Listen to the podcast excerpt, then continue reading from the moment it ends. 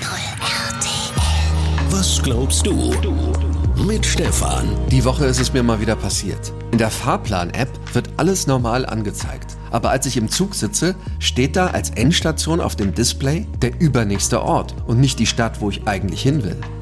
Frag ich den Zugbegleiter, sagt er, ja, der Zug hat heute früher Endstation, ist wieder jemand im Stellwerk ausgefallen.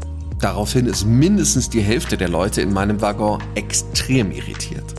Mal abgesehen davon, dass es echt hart ist, dass es öfter vorkommt, dass die Auskunftssysteme der Bahn solche Änderungen nicht richtig anzeigen, wie krass ist es denn bitte, dass echt Züge ausfallen, wenn jemand zum Beispiel krank wird, weil einfach nicht mehr genug Leute da sind, die einspringen können.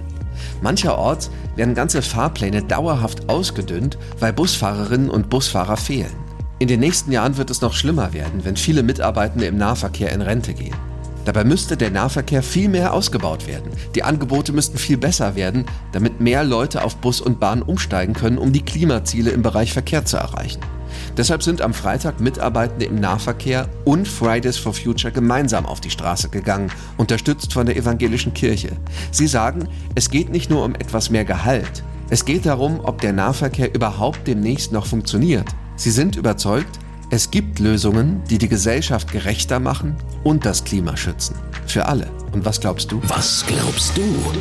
Evangelisch for You auf 89.0 RTL.